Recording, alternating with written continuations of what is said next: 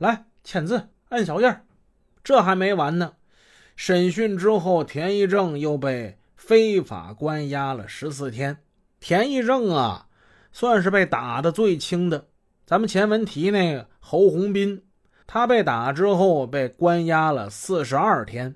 宋宝呢，被足足关押了三十九天。从十一月底到十二月中旬，先后有十几名原华大公司的职员遭到非法的审讯、关押、殴打。为使受审者快点交代问题，审讯者对他们轻则是拳脚相加，重呢就用电棍、用皮鞭连抽带打。谅你是铁打的汉子，也经不住这酷刑啊！禹作敏还。给这帮打手以重赏啊！你们得用劲儿，你们得狠狠狠点打。禹作敏把现金就拍桌子上了啊！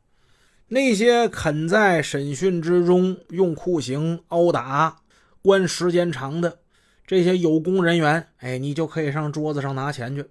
那只要你敢下手，只要你敢下狠手，万全公司汽车制造厂厂长罗德元。得到了最高的奖金，他使的劲儿最大，下手最狠。罗厂长得到现金八千五百元。在审讯侯洪斌的时候，于作敏这天亲自下来视察来了。他看这姓刘的叫刘振同的，他打人表现也很英勇。行啊，你这倒霉孩子，我我我之前没发现呢，我这来奖励，哎，给钱。于作敏令人拿来五千块钱予以奖励。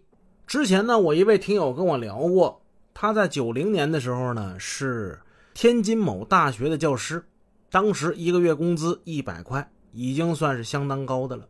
各位可以想象一下啊，打人就一下给五千块，那这样的好事上哪儿找去啊？咱们呢，咱们就有样学样吧，咱们就打吧。这帮打手就更加使劲儿了，手也就更黑了，那他能不出事儿吗？出事就是早晚的事儿，在十二月十三号这天，终于是把人给打死了。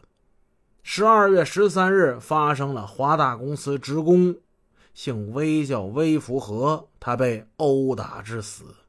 魏福和呢，家住在河北省枣强县，他是一九九零年来到大邱庄的，一九九二年开始负责华大公司养殖场的基础工作。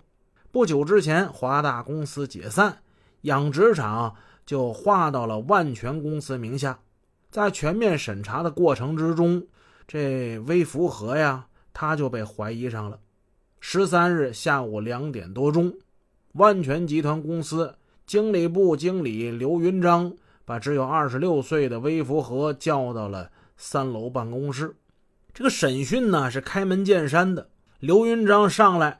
就让这微福和，你得老老实实的交代自己的贪污问题。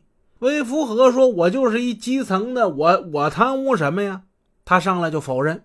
屋里的人就向他围拢过来了，打手向他越来越近。